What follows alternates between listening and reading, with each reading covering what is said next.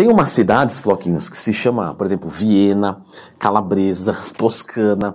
E por, pelos nomes dessas cidades, a gente entende o porquê tem linguiça toscana, porque vem daí. A linguiça ela é um embutido que era feito nessas cidades. Então, por exemplo, a linguiça toscana era da cidade de Toscana, a calabresa e assim sucessivamente. Então, a linguiça é muito antiga, ela é um embutido. E eu recebo né, na consultoria algumas dúvidas, não é mesmo, hein, que querido?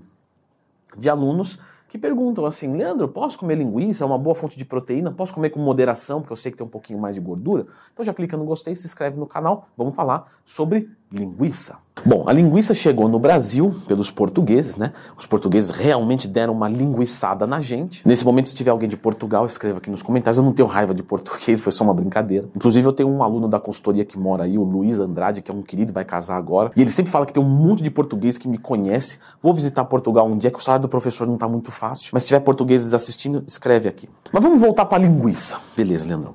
Apesar da linguiça ser uma fonte de proteínas de alto valor biológico, porque é fonte de proteína animal, ela também vai possuir um teor de gordura alto. E eu já expliquei aqui sobre carne gorda na dieta, né? então lembre de procurar Leandro Twin mais tema sempre que você tiver qualquer dúvida. O problema é que não é só uma carne gorda, né? A gente tem, por exemplo, é, alguns aditivos químicos, conservantes, alguns tipos de linguiça vai até um pouco de açúcar, né, para intensificar o sabor. Vai muito sódio. Então se torna um alimento é, não saudável para colocar né, na alimentação. Inclusive, a Organização Mundial da Saúde colocou os embutidos né, é, tão perigosos quanto cigarro. E, alguns disseram que foi meio exagerado, tudo bem, mas é, é para vocês entenderem que a linguiça, os embutidos entram como potencialmente cancerígenos.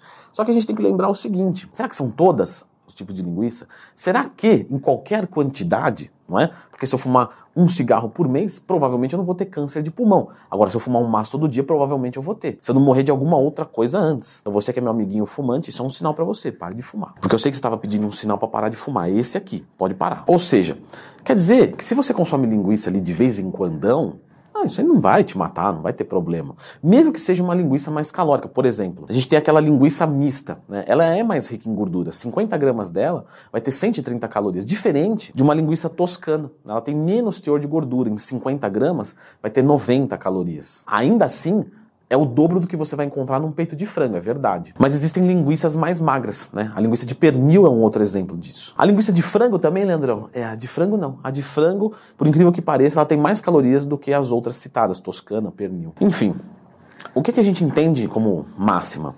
O que engorda é a caloria total diária. Ou seja, você consegue emagrecer, fazer uma dieta de emagrecimento comendo linguiça? Você consegue. Mas isso não quer dizer que seja uma boa estratégia. Porque imagina, você vai comer pouca linguiça, vai ter muita caloria, você vai ficar com fome, provavelmente você vai furar a dieta. Ou você não vai ter nenhum conforto mental para fazer a mesma. Logo, não é uma boa estratégia, ainda que seja possível. É muito melhor você usar é, uma carne magra, que pode ser carne de porco, inclusive, já fiz vídeo sobre isso. Carne de porco na dieta pode sim, dependendo do corte que vai ser uma carne gostosa e vai te dar saciedade, mais do que a linguiça. Porém, mesmo que ela fosse só uma carne gorda e nada mais, por ter esses aditivos químicos, conservantes, não é legal para a nossa saúde, tá? Então não, não é um alimento para você consumir todos os dias, um alimento que pode fazer parte da sua dieta, né? Obviamente, né, eu já tenho amigo nutricionista que fala, olha, eu deixei a linguiça no cara, pro cara lá duas vezes por semana, porque o cara tá começando uma dieta, senão vai cortar tudo, então deixa lá duas rodelinhas, dá uma orientada para ir reduzindo.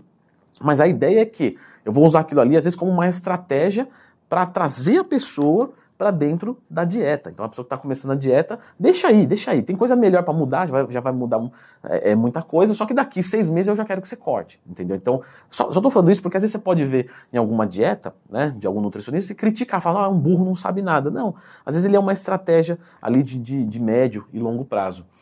Floquinhos, e por um acaso, o peito de peru, o que, que você acha dessa? Será que eu posso usar na dieta? Então, pessoal, na verdade, o peito de peru, ele pode ser utilizado sim na dieta.